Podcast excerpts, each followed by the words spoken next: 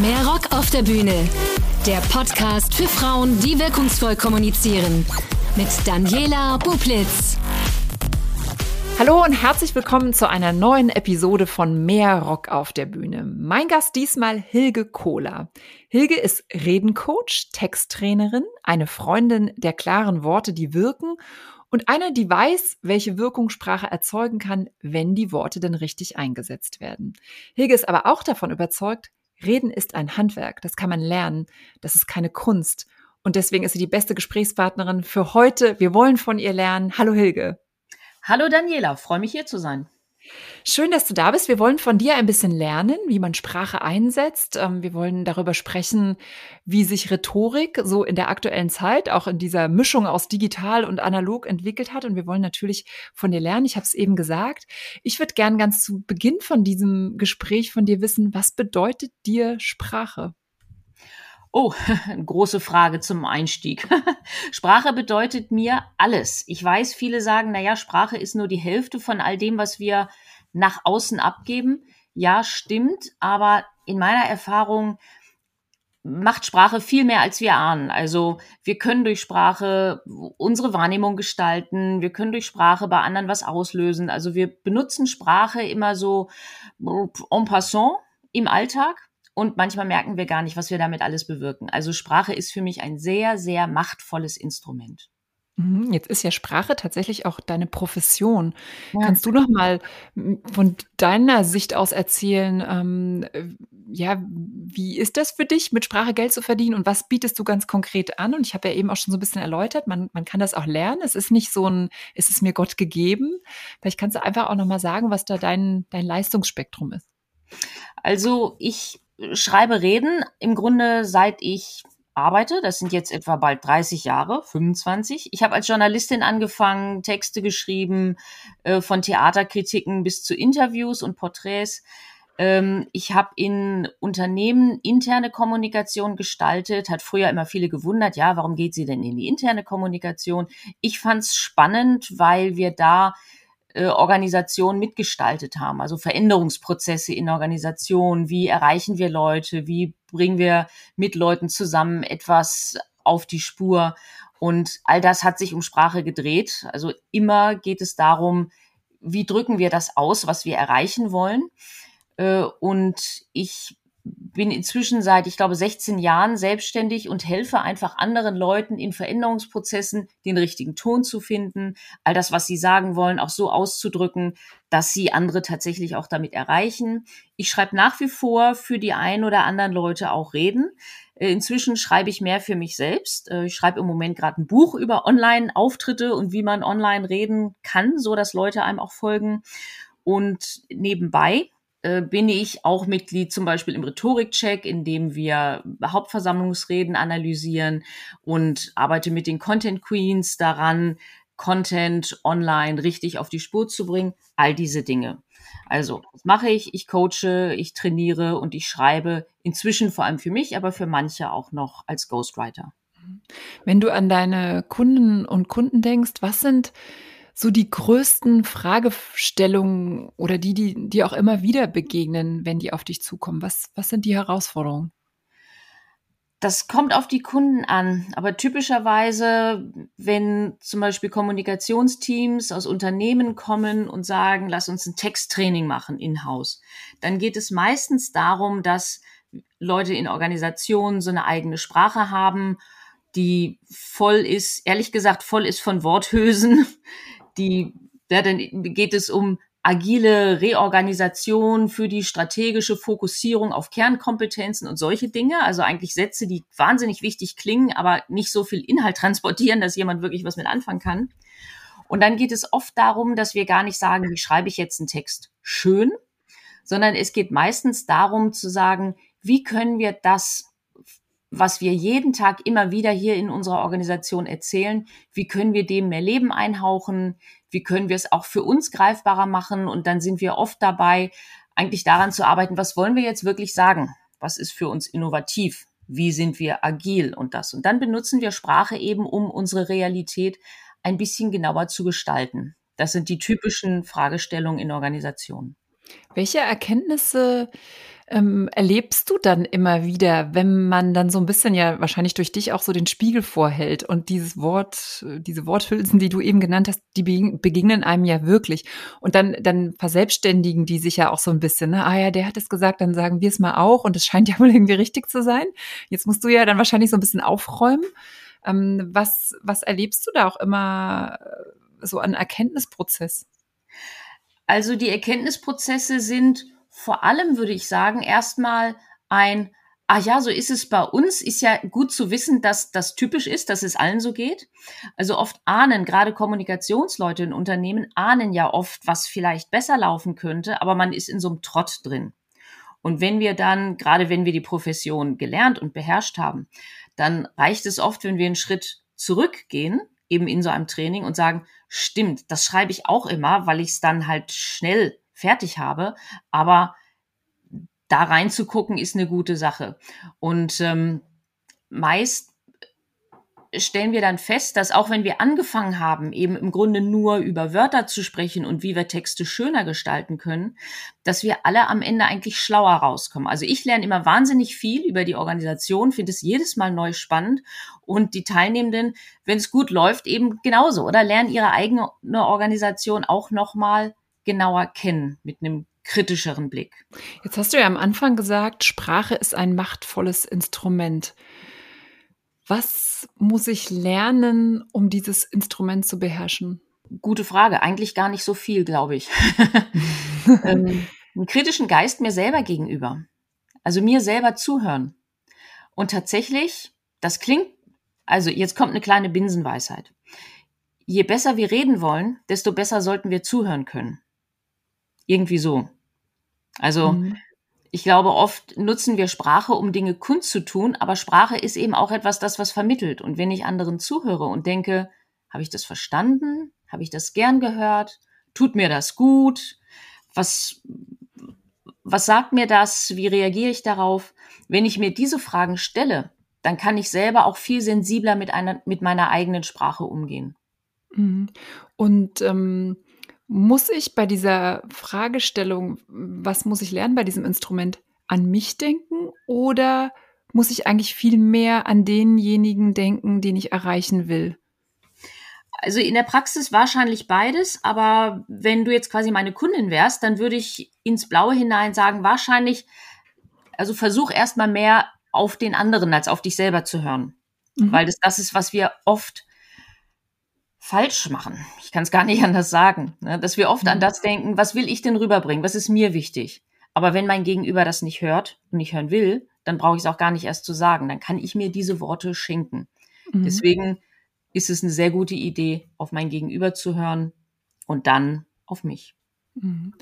Jetzt, glaube ich, leben wir ja aktuell in einer Zeit, in der so ein Stück weit äh, ja, Sprachlosigkeit herrscht und gleichzeitig dieser ganz, ganz große Wunsch, die Welt erklärt zu bekommen, an die Hand genommen zu werden, ähm, Mitarbeitende, die, die geführt werden möchten, die vielleicht auch emotional geführt werden möchten und gleichzeitig, wenn wir auf die große Politik schauen, jetzt auf Deutschland, wir sind Mai 2022, wo ja von einem Kanzler erwartet wird, dass er doch bitte zu uns sprechen möge. Wie beobachtest du diese Zeit, die wir gerade haben? Was, was merkst du? Was hat sich vielleicht auch gewandelt bei diesem ganzen Thema Kommunikation, Reden, Senden, Empfangen? Was ist da gerade los in Deutschland? Wir beziehen es mhm. mal auf Deutschland, dass wir irgendwie das Gefühl haben, wir brauchen mehr, obwohl doch so viel gesprochen wird und irgendwie scheinen wir nicht zu verstehen. Was, wie, wie beschreibst du diese Situation? Ja, ich finde das interessant, dass du angefangen, deine Frage angefangen hast mit dem Hinweis, wir, wir haben ja so eine Sprachlosigkeit im Moment. Mhm. Ja, habe ich bei mir selber auch gemerkt, so von wegen, eigentlich wird doch total viel geredet, aber irgendwie genau. Sprachlosigkeit, ich meinte es fast im, so in, in, die Worte scheinen nicht anzukommen oder, weiß nicht. Ja. Beschreib, beschreib du mal. also, genau, du hast ja viele Punkte aufge, aufgeworfen in deiner Frage. Also, genau, Sprachlosigkeit, ich bin bei dir. Du hast es ja am Ende von deiner Frage auch gesagt, wir reden so viel und doch, also irgendwie, genau, gibt so viel Grundrauschen, aber wenig Klarheit dabei, oder? Deswegen, glaube ich, mhm, sprechen ja. wir viel und sind trotzdem irgendwie sprachlos.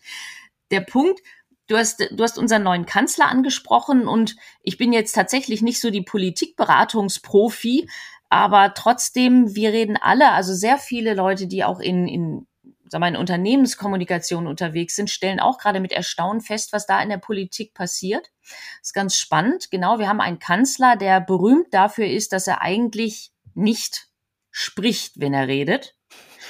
Ähm, und wir haben gleichzeitig zwei, zwei Leute in seinem Team, die offenbar gerade kommunikativ einen sehr guten Job machen. Das ist zum einen Annalena Baerbock, die viel auch symbolisch kommuniziert, ja, durch das, was sie tut, durch die Bilder, die sie erzeugt, also die Symbole, die sie sendet durch ihr Handeln.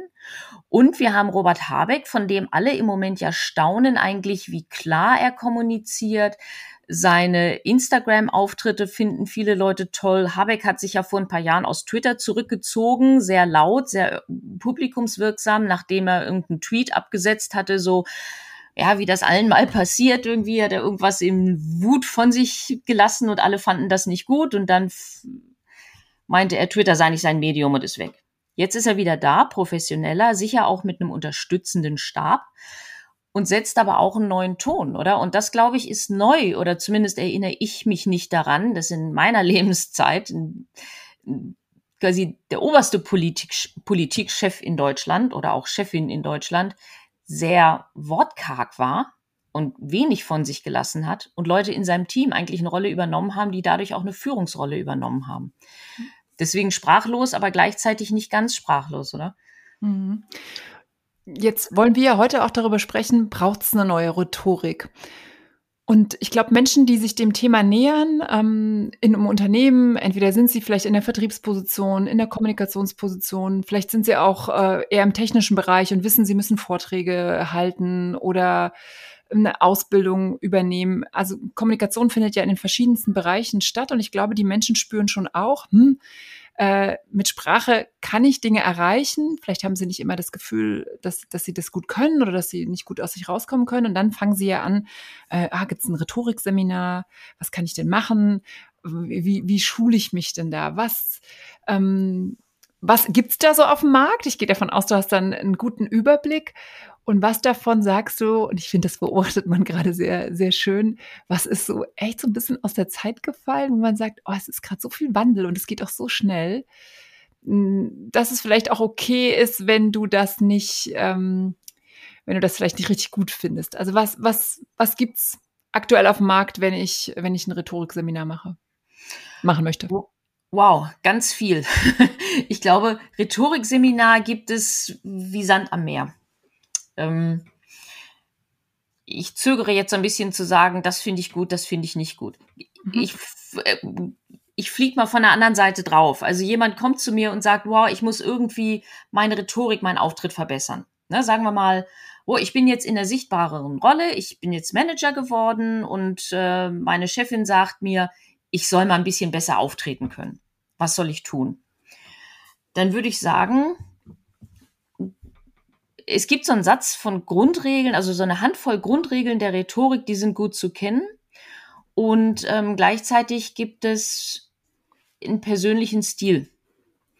Und diesen persönlichen Stil würde ich versuchen kennenzulernen. Also die meisten von uns, glaube ich, kennen gar nicht den eigenen Stil im Auftreten. Und auch jemand, der nicht gerne redet, jemand, der sagt, boah, ich schicke immer lieber andere Leute auf die Bühne, der oder die hat auch einen persönlichen Stil. Ist halt nicht so der klassische Rhetorikstil. Ich glaube, was wir nicht mehr brauchen, ist ähm, Seminare oder Coachings, die versuchen, uns alle zu perfekten Rampensäulen zu machen. Mhm. Rampensäulen? Ja, wie auch immer. Also jedenfalls die Seminare, die versuchen, aus uns allen so die typischen Motivationsredner zu machen. Die Leute, die so vorne an der Bühne stehen und das ganze Publikum einheizen und jeden Einzelnen mitreißen und so. Das passt für manche Leute, aber es passt nicht für alle. Mhm. Und das brauchen wir auch nicht immer. Und ich glaube, wir haben in den letzten Jahrzehnten oft aus allen Leuten versucht, eben diese großen Zampanos zu machen und dann sind teilweise ganz leise Leute, naja, ein bisschen in die Richtung gekommen, aber war nie so gut wie die großen Vertriebstrainer, die genau das, so die ganze Bühne rocken und so. Mhm. Und ich glaube, was, ähm, ja, genau. Ja, ich, ich, ich, ich, ich grätsch mal rein. Ich, ich sag mal, was ich nicht gut finde. Ich habe ja, als ich den, den Podcast gestartet habe, habe ich auch ein bisschen recherchiert und was gibt's. Und ich bin ja auch so ein bisschen auf der Suche nach der, nach der weiblichen Rhetorik. Und was ich, was mich überhaupt nicht angesprochen hat, waren so Seminare, ähm, wo dann sowas gesagt wird, bitte nicht die Hand hier halten, bitte nicht links nach oben gucken, bitte nicht den Kopf seitlich halten und so ganz viele Regeln, mhm. äh, weil ich irgendwie dachte, boah, das weiß ich doch gar nicht, vielleicht mache ich's und, und vielleicht ist es aber auch okay und warum soll ich mir das jetzt abgewöhnen? Ähm, wie stehst du zu sowas?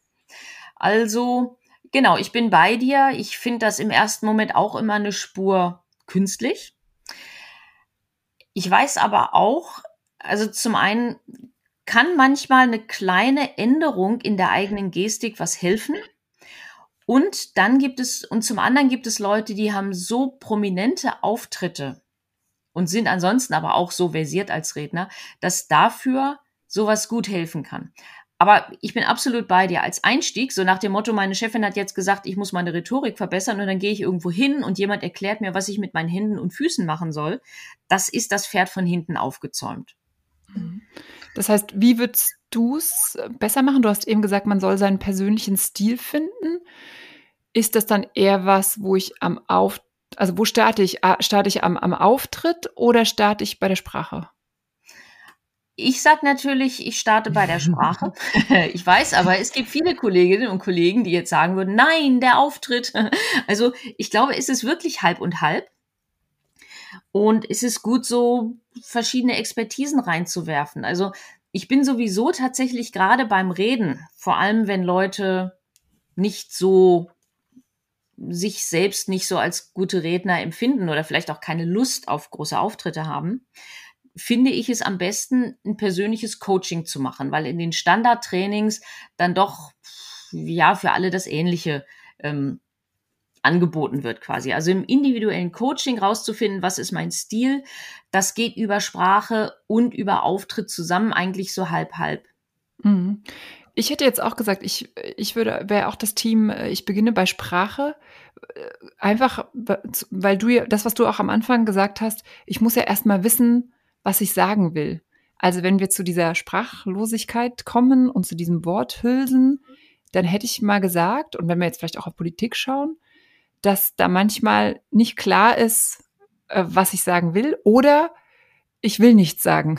Also ich glaube, das ist ja, ja wenn wir auf Politik schauen, gerade dieses, äh, das wird ja auch Scholz vorgeworfen, dieses Sprechen ohne was zu sagen.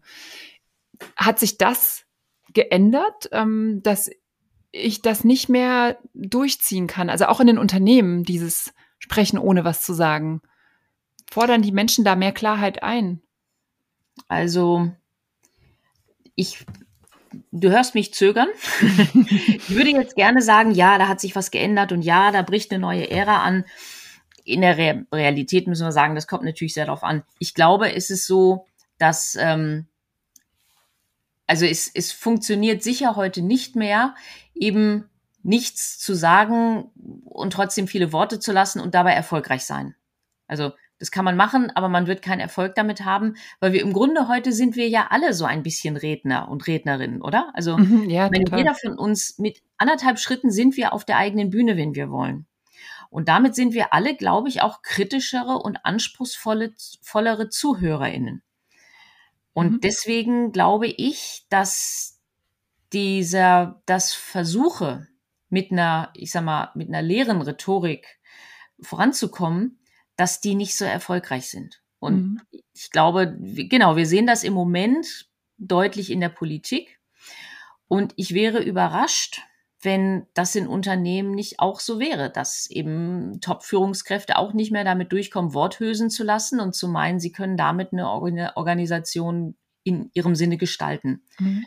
Jetzt zählt ja jedes Wort, zum Beispiel auf einer Jahreshauptversammlung. Ne? Da wird ja wirklich gefeilt, dass bloß nicht irgendein Wort falsch verstanden wird, weil dann der Aktienkurs einbricht. Auf der anderen Seite, das, das ist das, was ich mir auch überlegt habe, als ähm, jetzt, wenn jetzt alle über Habeck sprechen, dann wird dann immer gesagt, ah, der spricht wie ein CEO. Und dann habe ich mir dann genau das gedacht, von wegen, darf ein CEO oder kennst du überhaupt einen, der so Mann oder Frau, der so spricht und es sich auch erlauben kann, sein Zögern und sein, das wird ja gerade so gelobt, ne, dass er, dass er, dass er wankt, dass er schwankt, dass er sein, sein inneres Zerrissenheit kommuniziert. Äh, dürfte das ein CEO? Würdest du so beraten? Äh, ist interessant. Also ich finde, Habeck spricht überhaupt nicht wie ein CEO. Ja, finde ich auch. Aber es wird so beschrieben, so ja. von wegen, ah, so spricht ein CEO. Hä? Ja. ja. nein, so könnte auch ein CEO sprechen. Ich finde, Habeck ist so äh, ansonsten ein Prototyp eines wandelnden Buches. Also er spricht ja so, wie er wahrscheinlich auch, ich habe seine Romane nicht gelesen, aber er spricht so, wie mhm. er wahrscheinlich auch schreiben würde. Also das ist schon hohe Sprachkunst, die da generell aus ihm rauskommt. Und im Moment sind das sehr, sind halt sehr bildhafte Formulierungen, ähm, mit denen er immer wieder punktet, so wie als er letztens die ähm, ein Beispiel ist mir entfallen, egal. Habeck spricht wie, ähm, spricht quasi wie ein Roman. Das kann ich mir nicht vorstellen, dass viele CEOs das machen. Ich habe noch keinen getroffen. Aber es gibt ein Beispiel, das gefällt mir. Also Top-CEO, Top-Redner ist in Deutschland seit Jahren Tim Höttges von der Telekom. Mhm. Und ehrlich gesagt, seit Jahren glaube ich, viele Rhetorikanalystinnen, ich bin ja auch, wie gesagt, in einem ähm, Analystenteam drin, viele hoffen fast schon darauf, dass eines, ja, dass, dass endlich mal jemand anders besser spricht als Tim Höttges von der Telekom. Bis jetzt ist das aber noch nicht eingetreten. Und er hat inzwischen auch wieder die Latte ein Stück höher gelegt. Er hat ähm, in einem ähm, in einem Interview mit Thilo Jung, Jung und Naiv, ähm, über eine Stunde haben die beiden gesprochen und dieses Interview ist nicht vorab mit Fragen und Antworten geplant oder so. Das entwickelt sich so. Also das ist ein Interview, bei dem man spontan antworten muss, weil man nicht weiß, welche Frage als nächste kommt. Und das hat er gut gemacht. Das Interview ist nicht in jeder Minute spannend, aber es ist ein Interview, in dem jemand sich fragen lassen muss, was der andere ihn fragen will. Nicht was, nicht die Fragen, die ich als Redner bekommen will. Mhm. Und das ist etwas, das wir wahrscheinlich wirklich vor 20 Jahren in Deutschland noch nicht gehabt hätten. Und das nähert sich diesem, ich sag mal, diesem Habeck-Stil, nähert es sich an, insofern, als es tatsächlich versucht, einen Dialog aufzuziehen. Mhm. Und das, da gibt's aber so viele andere Beispiele leider nicht. Aber vielleicht sehen wir da mehr von in den nächsten Jahren. Mhm. Das führt mich dann auch tatsächlich zu dem Thema weibliche Rhetorik. Ähm, wenn Frauen in, in Führungspositionen sind und dann mehr reden, mehr auftreten, dann haben die derzeit ähm, ja nur die Wahl zu schauen, wie, wie kommunizieren andere Männer, wie kommuniziert die Kanzlerin. Also was sind die, die guten Beispiele? Fallen dir weibliche Rednerinnen ein, von denen man gut lernen kann, die vielleicht auch dieses Dialogische, was du eben erzählt hast, anwenden? Da komme ich doch gleich mal mit einer Gegenfrage. Du hast die Kanzlerin erwähnt. Wie, erwähnt. Wie fandest du denn die Kanzlerin als Rednerin?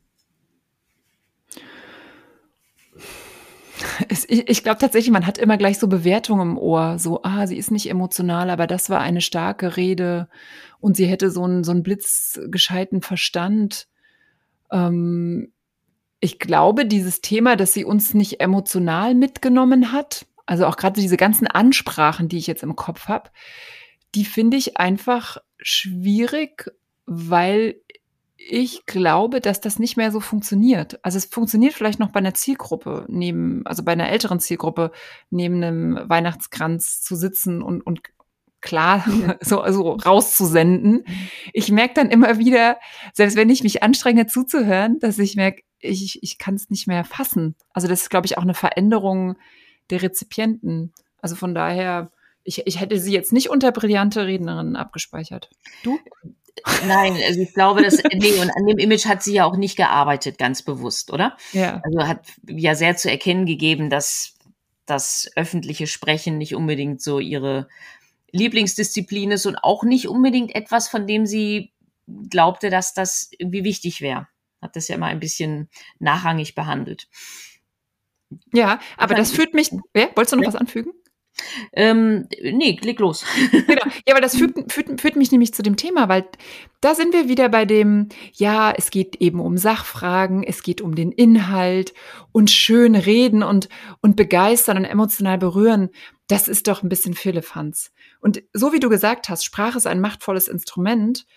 Ähm, ja, es geht dann um den Inhalt und was du sagen willst, aber geht es nicht dann auch darum, dass ich Worte finde, die berühren, die begeistern. Also jetzt frage ich tatsächlich dich als, als Expertin auch nochmal, was hat sich geändert und was muss sich aber vielleicht auch noch ändern hier? Ich meine, wir sehen einen Zelensky, alle kriegen verliebte Augen und auf der anderen Seite denke ich, naja, aber machen, machen es die Menschen nicht. Also ist es nicht so, dass alle anfangen, jetzt so zu reden wie er oder, oder so in die direkte Ansprache und in das Motivierende zu gehen. Ja, du hast ja das Stichwort reingeworfen. Die Frage, brauchen wir eine weibliche Rhetorik? Und dann fiel uns oder fiel dir und ich glaube, mir wäre auch niemand anders eingefallen, dann fiel dir die Kanzlerin ein. Steht die Kanzlerin für eine weibliche Rhetorik? Nee, überhaupt nicht. Nee, genau, genau. Was ist denn eine weibliche Rhetorik für dich? Ja, das ist ja die, das ist das, was ich, was ich klären möchte in diesem Podcast, wo ich ja immer ja. so ein bisschen sage, das ist auch äh, das äh, wo ich mit auf die Reise gehe. Ähm, ich glaube tatsächlich, dieser Habecksche Stil wäre was, wo man, was man jetzt ist ja nochmal die Frage, was ist weiblich, was ist männlich, aber wo man eben sagen würde, das Dialogische, das äh, nochmal mehrmals Warum fragen, das ähm, Emotion, Emotionen auch nach außen geben.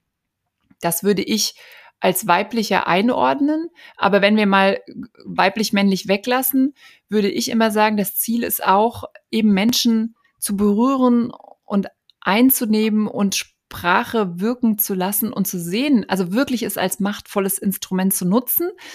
Und da möchte ich eigentlich nur, dass, dass ich finde, dass Frauen sich nicht an dem aktuell herrschenden Stil orientieren sollen, sondern dass es einen neuen Stil geben muss. Den können wir weiblich nennen. Vielleicht nennen wir ihn auch ganz anders. Frage ich ja. dich jetzt zurück. Bin bei dir. Also den können wir gerne weiblich nennen. Ich glaube, ein Denkfehler, den wir immer wieder machen, ist, also jetzt so in dem Fall, wir haben eine männliche Rhetorik, klar, das sind vor allem Männer, die heute auf der Bühne stehen, da brauchen wir eine weibliche Rhetorik, da gucken wir doch mal, wie Frauen reden. Reden sie anders? Können wir da lernen, was eine weibliche Rhetorik ist? Und ich glaube, das funktioniert oft nicht. Das hat bis jetzt zumindest nicht funktioniert. Kanzlerin ist ein Beispiel dafür. 16 Jahre Kanzlerin, aber keine weibliche Rhetorik. Ähm, als Gegen, also beziehungsweise als anderes Beispiel, wir reden ja immer von der Heldenreise heute. Also Storytelling, Heldenreise ist immer der Held, der durch diese Heldenreise geht. Und es gibt die, es gibt die Idee, was ist denn mit Heldinnenreisen? Und dann gucken wir, ja, wenn weibliche Helden, und dann sehen wir bei Avengers äh, einige äh, Frauen, die im Grunde genauso eine Heldinnenreise durchlaufen. Und dann hat jemand mal definiert, eine Heldinnenreise ist nicht die Reise einer Heldin, sondern eine Heldinnenreise ist eine Reise, in der jemand nicht alleine das Monster besiegt, nicht alleine in die Höhle muss, nicht alleine mit dem Antagonisten äh, sich auseinandersetzen muss, sondern eine Heldinnenreise ist die Reise von jemandem, der das Problem auf andere Art löst, nämlich indem er sich ein Netzwerk baut, in dem Fall. Ne? Also Heldinnen im Sinne von Leuten, die mehr in Netzwerken arbeiten. Harry Potter wird als Beispiel genannt dafür. Harry Potter ist ein Mann, der aber trotzdem eine Heldinnenreise durchläuft, der Gestalt, dass er nie alleine dem Monster oder seinem Entgegner gegenübersteht, sondern immer das Netzwerk wird immer größer und das gesamte Netzwerk besiegt sozusagen das Schlechte auf der Welt. Mhm. Und damit kann ich viel besser leben, wenn ich sage, gibt es eine weibliche Rhetorik? Ja, sollte es geben. Und du hast das Stichwort dialogisch genannt. Also insofern können wir genauso schauen, unter Männern, wer hat denn eine eher weibliche Rhetorik? Fällt dir mhm. noch jemand anders als Robert Habeck ein, der auch eine eher weibliche Rhetorik pflegt? Von den Männern? Ja. Nee, aber weißt du, wer mir jetzt noch eingefallen ist als Frau, wer gerade auch so ein bisschen abgefeiert wird, Marie-Agnes Strack-Zimmermann, FDP-Politikerin, ja. ja. die ich glaube, durch was die auffällt, ich weiß gar nicht, ob ich es dialogisch nennen würde, aber ich würde es so Haltung nennen. Und das wird ja auch immer abgefeiert. Und ich finde es eigentlich immer ganz lustig, dass dann die Menschen, ach, die hat Haltung, die haut einfach mal raus und das Ganze engagiert und mit Wurf. Und dann ist es eigentlich schon fast so ein bisschen egal, da sind wir bei dem Thema Worte. Ja. So, äh, ja, nee, es ist nicht egal, was sie sagt. Aber so, da, da, dadurch, dass sie es mit Engagement tut und dass man ihr abnimmt, dass sie wirklich leidenschaftlich bei der Sache ist und, und auch mal so Risiko eingeht, Stichwort Twitter und was kann passieren, wenn da ja. der Mob auf dich zurennt. Ja. Ähm, das ist gerade so ein, so ein Beispiel, wo ich dann immer denk, ah, die, es wird, es wird gelobt, es wird gepriesen, es wird gesehen und eigentlich ist es ja nur Haltung und Werte.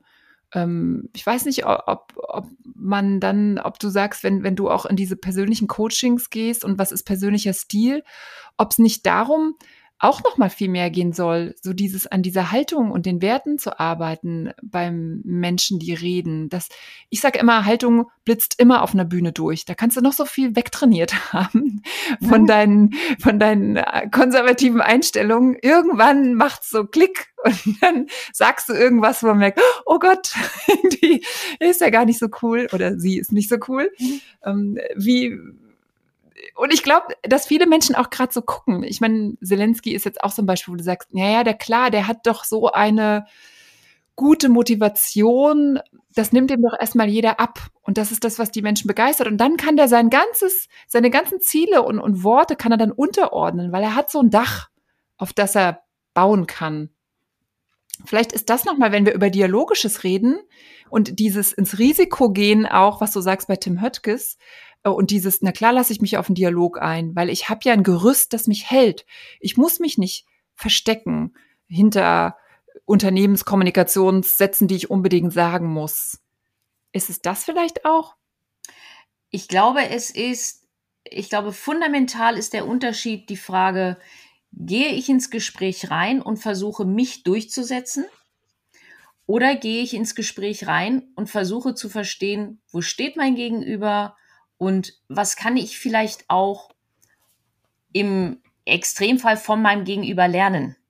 Das ist ja erstmal für mich als Redner völlig überraschend, oder? Ich gehe in ein Gespräch rein. Ja. Normalerweise habe ich meine Botschaften in der Tasche und die werden vermittelt und dann gehe ich nach Hause. Ja, da käme jetzt auch direkt meine Frage. Wie, wie äh, wie mache ich das? Aber das wolltest du wahrscheinlich direkt sagen. Du meinst, wie lerne ich mein Publikum kennen? nee, ja, naja, wie, wenn ich, sag mal, ich bin eingeladen, äh, Eröffnung der Veranstaltung, hm, hm, hm, ich bin die ja. IHK-Vorsitzende ja. äh, so, äh, Rheinland-Pfalz und ähm, soll jetzt reden und jetzt sagst du, ich soll dialogisch oder soll mein Publikum mit einbeziehen. Wie mache ich das, wenn ich ein geschriebenes Grußwort in der Tasche habe? Kein Grußwort vorab schreiben. Eine gute Idee. ähm, es gibt ja Unterschiede. Also wenn ich jeden Tag irgendwo eine Rede halte, dann brauche ich auch kein geschriebenes Grußwort. Dann ist es die Frage, gehe ich rein und erzähle etwas, was ich immer mal wieder erzähle, oder gehe ich rein und frage mich selber, wer sind die Leute hier? Und dann frage ich fast automatisch, auch wenn ich vor meinem Publikum stehe, frage ich schon fast automatisch mein Publikum, wo sie herkommen, was sie umtreibt. Ich binde sie ein in meine Rede. Das kann ich gar nicht so genau drehbuchartig festlegen, nach dem Motto, in Minute zwei drehe ich mich nach rechts und frage den Mann rechts außen irgendwie, was er heute Morgen gemacht hat oder so. Aber es ergibt sich im Verlauf des Gesprächs und ich lasse mich darauf ein. Und ähm, ich schaffe es natürlich, wenn ich versierte Rednerin bin, schaffe ich es trotzdem, meine Botschaften unterzubringen. Das ist eine Trainingsfrage. Ne? Das, deswegen haben wir am Anfang, hast du am Anfang ja auch gesagt, Reden ist ein Handwerk. Ist genau das, ich lerne es, indem ich es tue. Mhm. Ich glaube, online hat, haben wir das, haben viele von uns das gelernt, äh, haben viele von uns auch festgestellt, dass wir einfach anders reden müssen heute. Ähm, vor, ich, also als ich angefangen habe, Reden zu schreiben, war es nicht unüblich, Reden über eine Dreiviertelstunde zu halten. Jetzt frage ich dich, wann hast du das letzte Mal eine Dreiviertelstunde lang jemandem zugehört? Tatsächlich gestern hatte ich eine Veranstaltung, da waren Vorträge, aber das war eben keine Reden. Das waren richtig gute Vorträge mit Pausen, mit Ansprache. Also und und es war auch vor Ort. Also es war nicht mhm. nicht äh, nicht äh, nicht digital. Ähm, und da konntest du ja noch ganz viel mehr aufnehmen. Ähm, aber ansonsten auch Stichwort, also Veranstaltung ist ja viel, ne? Grußworte und ähm, das, das hältst du nicht mehr aus. Und ich glaube, das ist das, ja. wo ich von meinte, und da würde ich natürlich von dir jetzt auch gern hören, dieser Wandel, dass wir jetzt merken, jetzt müssen wir diese Zöpfe auch abschneiden. So wie du eben, du wolltest ja gerade ja. anfangen. Wie bist du gestartet? Mit dreiviertel Stunde reden. Ja, da war es unüblich. Und wir reden schreiben, da haben schon gesagt, boah, ist das, ist das gut oder nicht? Aber so war ein, ein Grußwort oder ein Keynote-Speech beim Kundendinner oder so, immer dreiviertel Hm. Dann hat sich das 20-Minuten-Format durchgesetzt und die TED Talks, die haben uns ja alle so ein bisschen aufgeweckt im Sinne von, oh, da kann man ja noch viel mehr machen auf der Bühne. Muss man ja nicht nur 20 Minuten lang vor sich hinreden und PowerPoint im Hintergrund halten. Ähm, diese TED Talks sind ja auch auf 20 Minuten ausgelegt. Online haben wir, glaube ich, in den letzten zwei Jahren die meisten von uns gelernt, dass wir es auch nicht schaffen, 20 Minuten am Stück jemandem zuzuhören, wenn wir vom Bildschirm sitzen.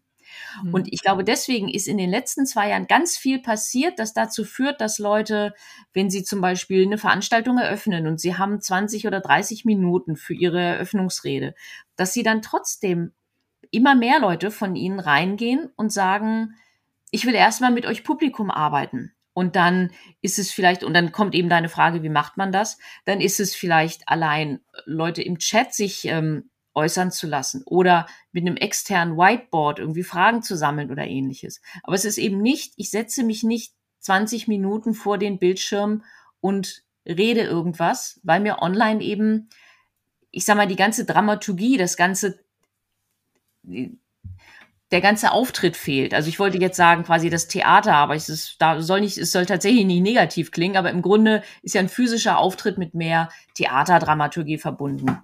Mhm. Und diese Theaterdramaturgie haben wir online einfach nicht und deswegen gehen wir mehr in Dialog rein und da lernen wir mhm. das gerade, wie das geht. Genau, und da, da hätte ich aber von dir gerne noch äh, für die Hörerin noch ein paar Tipps, wenn ich jetzt ähm, neu in meiner Position bin und eben noch nicht so eine geübte Rednerin. Jetzt hast du gesagt, ja, irgendwann kann ich das, äh, ja, aber die, die jetzt so starten und dann wie jetzt mal wirklich rein praktisch, äh, wie baue ich das auf? Habe ich da nur Stichworte? Wie, wie wie bringe ich meine Botschaften unter und bin, und bin gleichzeitig frei? Also zwei Sachen. Das eine, ähm, nehme ich nur Stichworte? Ja, gerne. Ich habe ja irgendeinen roten Faden, also das ist tatsächlich reine Technik. Ähm, ich kann mir eine Rede, ich kann es mir selber vom Spiegel erzählen. So, ich fange an am besten mit einem Elevator Pitch klassisch ein, zwei Minuten, wenn ich nur zwei Minuten hätte, ne, wenn ich mir vorstelle, ich komme auf die Bühne, will 20 Minuten reden, Veranstalter sagt, oh, Sie haben leider nur zwei Minuten. Dann muss ich das, was ich in 20 Minuten sagen will, muss ich in zwei Minuten packen. Und damit fange ich jede Rede an. Ich fange jede Rede an, damit zu sagen, wenn ich zwei Minuten hätte, was will ich den Leuten erzählen? Und wenn ich das drauf habe, das dauert relativ lange, weil ich meist viel mehr sagen will. Und wenn ich das drauf habe, dann kann ich es verlängern. Und das ist die Vorarbeit, die jeder Redner für sich leisten kann. Braucht er mich als Coach gar nicht. Ich kann ihm dabei helfen, dann geht's schneller. Wenn ich dann, und das gibt mir meinen roten Faden. Und dann kann ich sagen, so, wenn ich in den Dialog mit dem Publikum gehen will, wie mache ich das? Und wenn ich vor Ort mit dem Publikum da bin oder ob ich online da bin, sind zwei Dinge können mir helfen. Das eine, wenn ich etwas von mir preisgebe, dann helfe ich meinem Publikum auch etwas von sich preiszugeben. Dann bin ich viel erreichbarer für mein Publikum. Egal was. Ne? Und wenn ich hinkomme und wenn mir morgens irgendwas Dummes passiert ist oder ähnliches, ne? mich als Mensch zeigen und nicht als quasi Theaterschauspielerin auftreten. Und das Zweite ist es tatsächlich, das Publikum direkt zu fragen. Also wir haben die rhetorische Frage als ein Stilmittel, aber die rhetorische Frage wäre ja oft keine Antwort. Wenn ich mein Publikum frage, ich stehe jetzt hier ich kann Ihnen 20 Minuten was erzählen, aber was wollen Sie denn wirklich wissen? Dann muss ich irgendeine Antwortmöglichkeit geben und das kann sein, dass ich einfach nichts sage, bis jemand im Publikum was sagt. Das muss ich aushalten können. Kann nicht jeder aushalten. Oder ich gebe Ihnen eine Möglichkeit, sowas wie online den Chat oder eben im Publikum direkt auch Leute anzusprechen. Aber bevor ich rede, schon mein Publikum zu aktivieren. Das ist meistens der Drehpunkt, an dem ich mit meinem Publikum dann auch in Dialog gehen kann. Mhm. War das klar genug als Antwort? Super, super wichtiger Punkt. Zwei, zwei Nachfragen. Das eine, diese, diesen zwei Minuten, äh, zwei Minuten Rede, diese ja. Aufgabe, das zu erfüllen. Was sind deine Erfahrungen? Wie lange brauche ich dafür? Bis ich diese Bis zwei ich Minuten stehen habe für mich? Mhm. Ich, ich, ich erkläre es ein bisschen, ja. worauf es abziehen soll. Oder mein Gedanke dabei. Ich glaube, manchmal denken die Menschen, wenn es so um Sprache geht, ach, da setze ich mich schnell hin, denke ich kurz nach, fertig. Und ich hätte jetzt mal so vermutet, ah, das ist schon auch okay, wenn es mal einen Tag dauert und liegen lassen, nochmal noch mal ein bisschen drüber nachdenken. Also, dass wirklich mich und meine Botschaft finden, also man vielleicht auch so ein bisschen bei diesem Haltung Werte, dass das auch ein bisschen dauert. Das dauert, das dauert auf jeden Fall, genau, das dauert auf jeden Fall. Diese Zeit hat nicht jeder, aber ich sag mal, versierte Redner, also Leute, die eben, wie gesagt, so jeden Tag oder jeden zweiten Tag irgendwo einen Vortrag halten, die haben ja auch nicht für jeden Vortrag eine intensive Vorbereitungszeit, sondern meist haben die eine kleine Handvoll Kernbotschaften und Kernthemen, über die sie immer wieder sprechen. Deswegen können die diesen Elevator-Pitch mitten in der Nacht halten, wenn wir sie wecken, weil sie genau wissen, was sie sagen wollen zum Thema. Mhm. Ist für mich als quasi Anfängerin oder als jemand in einem neuen Thema ist es schwieriger. Aber ich sag mal so, als, also wie lange braucht das, ist eine Frage, ja, wie viel Zeit ich mir dafür nehme. Was gut funktioniert ist, tatsächlich mit meinem Spiegelbild zu sprechen und im Gehen sich das zu erzählen. Keine Ahnung warum, aber im Gehen kommen die meisten ganz gut darauf zu sagen, was ist mir wirklich wichtig. Mhm. Schwierig ist es halt für Leute, die Experten in einem Themenfeld sind, die eine Stunde lang reden könnten, ohne nachzudenken, weil sie sich ins Thema vertiefen. Für die ist es schwierig, das auf zwei Minuten runterzukochen. Und aber, ja. Aber umso wichtiger. Umso wichtiger, genau. Und dann ja, gibt es halt die Standardfragen irgendwie, worum geht's, was passiert, wenn äh, wenn wir etwas anders machen würden, als du Redner meinst? Ähm, was haben wir Publikum davon? Warum ist das für mich im Publikum wichtig? Das ist eigentlich die wichtigste Frage dabei. Mhm. Gerade für Experten. Zweite Frage zu dem, was du mit der Zwei-Minuten-Rede und mit dem Dialogischen erläutert hast. Das ist ja anders, als wir es kennen. Also erfordert es auch ein Stück weit Mut. Ich hätte jetzt gesagt, es ist die Antwort auf, auf diese Sprachlosigkeit oder dieses äh, Gefühl, dass wir alle merken, wir können aber langen Reden nicht mehr hören und wir können so einer Weihnachtsansprache nicht mehr zuhören. Ähm, aber nichtsdestotrotz muss ja irgendwie, muss man damit anfangen und sagen, ich mache das jetzt so. Und das ist dann anders. Hast du Argumente an der Hand? Kannst du da vielleicht auch nochmal unterstützen, dass ich das auch mache und dass das auf jeden Fall von Erfolg gekrönt sein wird? Also als Argument für jemand, der sagt, ach nee, das Dialogische, das will ich nicht oder das äh, brauchen wir nicht, würde ich sagen, naja, Sie können 20 Minuten lang im Publikum was erzählen, wenn aber niemand wirklich zuhört, können Sie in den 20 Minuten auch was anderes besser machen. Also von daher ist das äh, eine Frage, wollen Sie erfolgreich sein? Ja, dann machen Sie das bitte so. Hm. Was ich nicht wollen würde, ist jetzt jeden, jeden längeren Vortrag zu verbannen weil ich glaube, das ist was, da würden wir tatsächlich das Kind mit dem Bade ausschütten sozusagen. Die Vorlesung zum Beispiel. Die Vorlesung 45 Minuten lang jemandem, der sein Fachwissen hat, dem zuhören zu können und dem auch folgen zu können, das ist was Herrliches. Und man kann auch eine 45 Minuten Vorlesung so aufziehen, dass das Publikum wirklich folgen kann. Mhm. Das ist dann tatsächlich Dramaturgie und so weiter. Also insofern ist jetzt nicht so, dass, dass das, was wir hier besprechen, für alles wichtig ist. Ich mag auch wirklich so einen durchgehenden Vortrag, wenn er wirklich gut gemacht ist, ist das sehr gut, um danach in Dialog zu gehen. Ähm, aber gerade zum Beispiel, wenn ich online 20 Minuten Zeit habe, ich kann die füllen. Alle sind auf Mute und niemand pro protestiert. Ich sehe den Protest nicht, aber ich erreiche nichts mit meinem 20 Minuten Vortrag. Mhm. Jetzt sind wir ja schon ordentlich in der Zeit fortgeschritten. Ich würde gerne noch mal ähm, auf deine Funktion als Ju Jurorin beim Rhetorikcheck eingehen. Das macht ihr ja jedes Jahr, dass ihr, ich glaube, die Aufsichtsratsvorsitzenden, vielleicht kannst du noch mal kurz erläutern, wen ihr da prüft und was sind so die Erkenntnisse, die du da mit rausgeben kannst an unsere Hörerinnen? Also der Rhetorikcheck, das ist ein Team, das ähm, zusammen mit dem Handelsblatt die äh, Vorstandsreden auf den Hauptversammlungen der DAX 40 Konzerne analysiert und in einem Ranking bewertet. Also es sind die börsenstärksten Unternehmen Deutschlands von Deutsche Bank, Telekom, Allianz, Siemens und so weiter.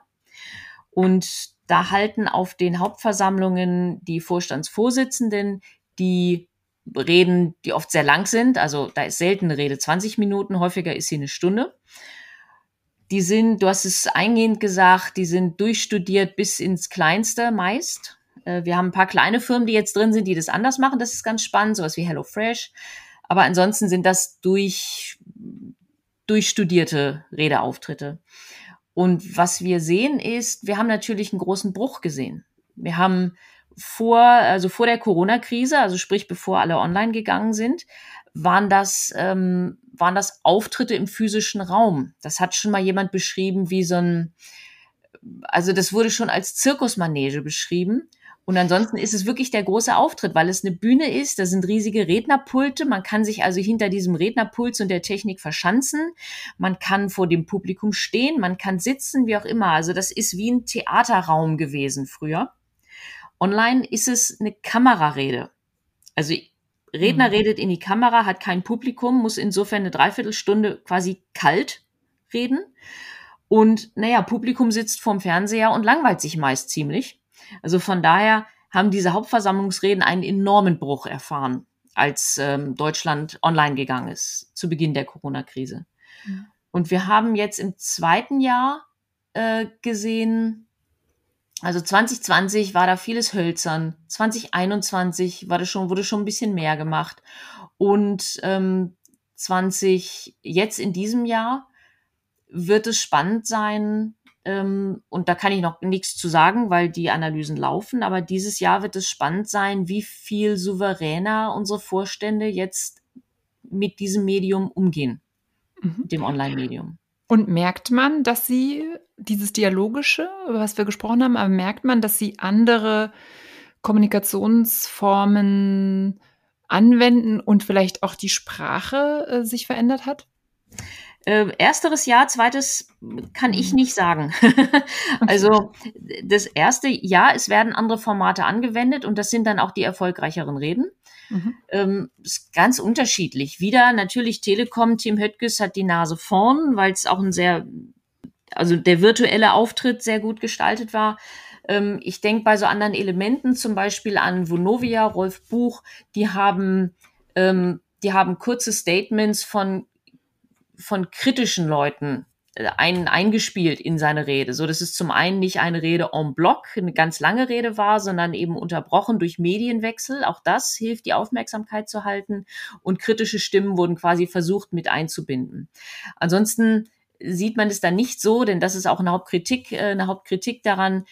Ähm, die kritischen Einwürfe kommen nach der Rede und diese werden online nicht komplett übertragen, die sind nicht, es, es gibt keine Möglichkeit, spontan äh, kritische Einwendungen zu äußern.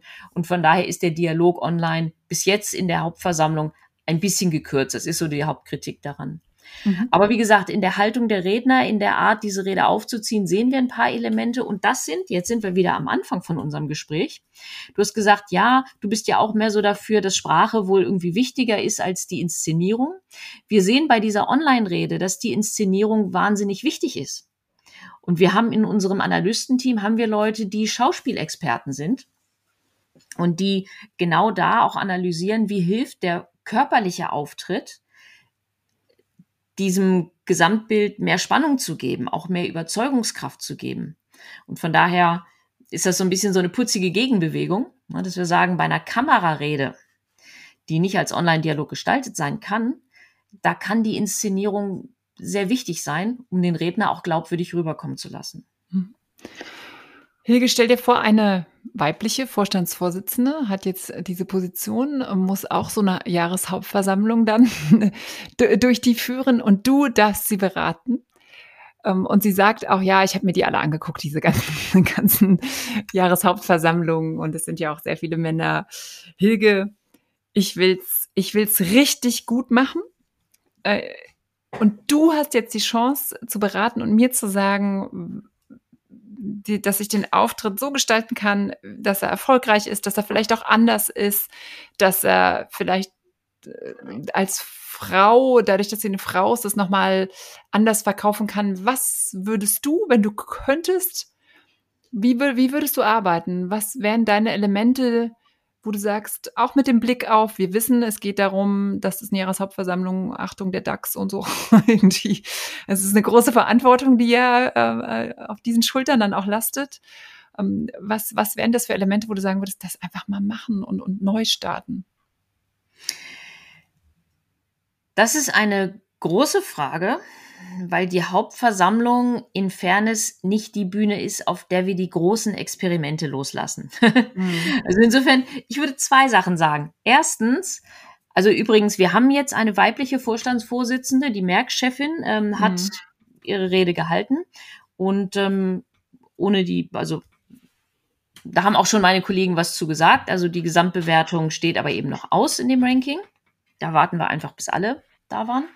Mhm. Also, wir haben jetzt eine weibliche Vorstandsvorsitzende im DAX 40. Yay, wir haben lange drauf gewartet, nun ist es soweit. Wir werden immer wieder feststellen, das ändert jetzt nicht die Gesamtrhetorik, wenn da eine Frau dabei ist. Ne? Also, das ähm, ist nicht so, dass die Frau dann ganz, ganz anders sprechen sollte als die Männer. Zurück zu deiner Frage. Insofern würde ich deine Frage so aufgreifen wollen, egal wer es ist, jemand, der neu reinkommt, der oder die neu reinkommt und würde aus irgendeinem Grund mich fragen, dann würde ich sagen, erstens, ähm, mit ganz normalen Worten sprechen. Also einfach sprechen. Sich nicht ein Skript schreiben lassen und das Skript auswendig lernen. Denn das Hauptproblem, das wir immer noch sehen, ist, dass Reden geschrieben klingen. Also sie werden abgelesen und wir verstehen es nicht, weil es keine gesprochene Sprache ist. Also erstens, sucht euch Redenschreibende oder schreibt euch selber Reden so, wie ihr auch sprechen würdet, nicht so wie ihr schreiben würdet. Und dann werdet ihr merken, ihr habt automatisch auch eine lebendigere Sprache. Nehmt, ähm, nehmt Sprachbilder, äh, sprecht in Metaphern und erklärt euch genau. Und sprecht das Publikum direkt an. Also ich habe das Gefühl, ich bin jetzt wieder bei den Dingen, die ich vorher auch gesagt habe. Hilf mir, wenn du noch was anderes hören willst.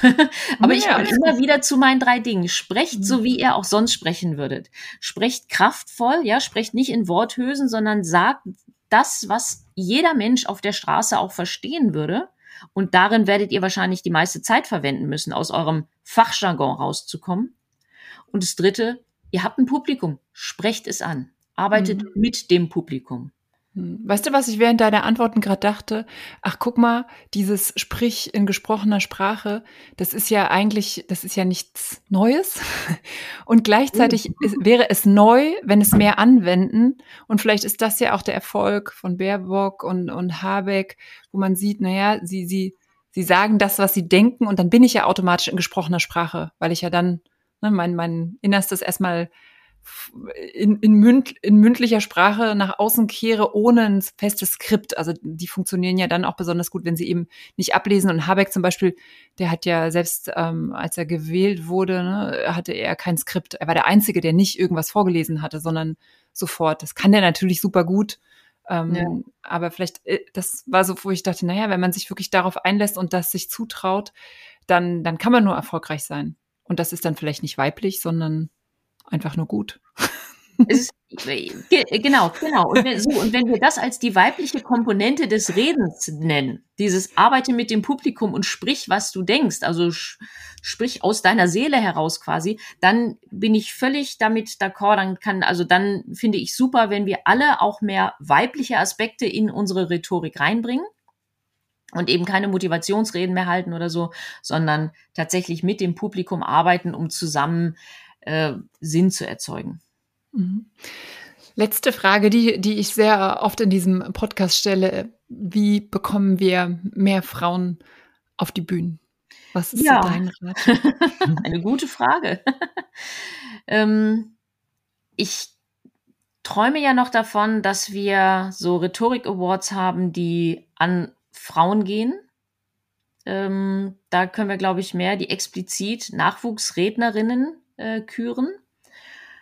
Und ähm, ich denke, durch das, so jetzt mal vorsichtig gesprochen, wenn das, was wir beiden hier besprochen haben, häufiger zu sehen sein wird, nämlich da, dass jemand nicht auf eine Bühne geht und quasi die ganze Show rockt, sondern dass jemand auf die Bühne geht und einen Dialog beginnt und mit dem Publikum arbeitet und das Publikum schätzt das und zieht mit, dann werden wahrscheinlich auch mehr Frauen diesen Weg auf die Bühne gehen.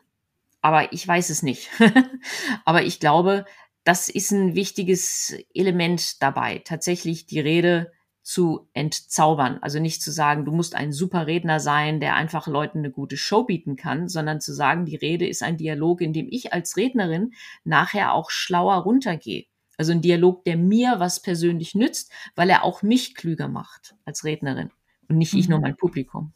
Dann glaube ich, wird es mehr Leute geben, die vielleicht sonst lieber im Publikum bleiben oder am Rande stehen, die dann auch sagen, ah ja, ist interessant, da habe ich was von, das mache ich auch. Mhm. Der Rest ist einfach üben, üben, üben von Anfang an, Punkt. üben, üben, üben und, und diesen ersten Schritt und äh, gehen und schon auch Mut haben, das auszuprobieren. Ich glaube, am Ende ähm, muss man auch einfach sagen, ich, ich probiere jetzt mal dieses Format. Das fand ich auch ganz schön in der Corona-Zeit. Es gab ja einfach Raum, um Sachen auszuprobieren genau. und sie wurden nicht abgewatscht und man konnte an sich selber merken, ist das gut? Funktioniert das?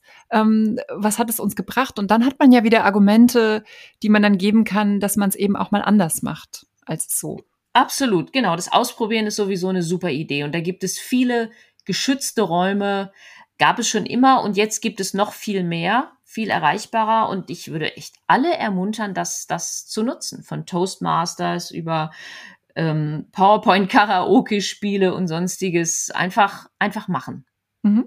Vielleicht ein kleiner Schwenk noch. Du hast ja gesagt, dass du ein Buch schreiben wirst zum Thema Online-Kommunikation, was, ne? Wie ich mich im Online-Raum, wie ich da auftrete.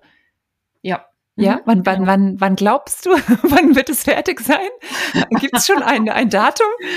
Also eigentlich äh, vor drei, vor zwei Monaten. ähm, ich, ähm, also ich, ich will's im, im Sommer will ich es durch die Tür haben. Ja, und wer, wer, wer einfach dabei sein will, wenn du es veröffentlichst, wenn es mhm. jetzt auch noch äh, so im Prozess ist, ja. der kann gerne einfach mal auf deiner Website schauen, www.hilgecola.com. Da findet man auch ein paar Informationen, ein paar zusätzliche Informationen. Und man kann sich natürlich auf LinkedIn mit dir vernetzen. Da gibst du auch äh, tolle Beiträge, wo man dann immer schon so ein bisschen lernen kann und äh, schauen kann. Und wir haben ja von dir gehört, üben, üben, üben. Genau, genau, auf jeden Fall. Vielen, vielen Dank für deine Tipps. Äh, tatsächlich war es äh, für mich auch ein ganz anderes Podcast-Format als, als bisher, weil wir, wir tatsächlich in den Dialog getreten sind. Es war sehr schön. Wir haben es quasi direkt äh, gelebt, worüber wir gesprochen haben. Ähm, vielen Dank für deine, für deine Tipps, ähm, für, de, für deine Gedanken, die du hier mit eingegeben hast. Danke, dass du hier zu Gast warst. Sehr gerne. Danke dir für die Gelegenheit. Hat mir Spaß gemacht und hat mich auch ein bisschen schlauer gemacht, hoffe ich. genau, wie du, wie, wie du gesagt hast, das soll, das genau. soll passieren. Dann hoffe genau. ich euch, äh, liebe Zuhörerinnen und Zuhörer, euch hat es auch gefallen. Ihr wart begeistert. Wenn das so ist, dann freuen wir uns natürlich sehr, wenn ihr diese Folge teilt und wenn ihr sie weiterempfehlt.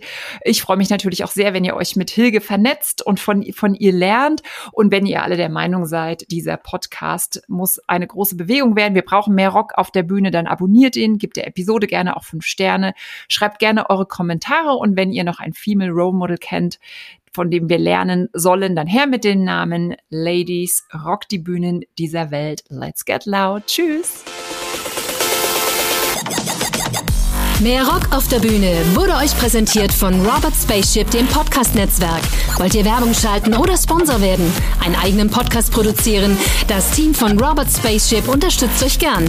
Alle Infos und noch mehr tolle Podcasts findet ihr auf www.robertspaceship.com.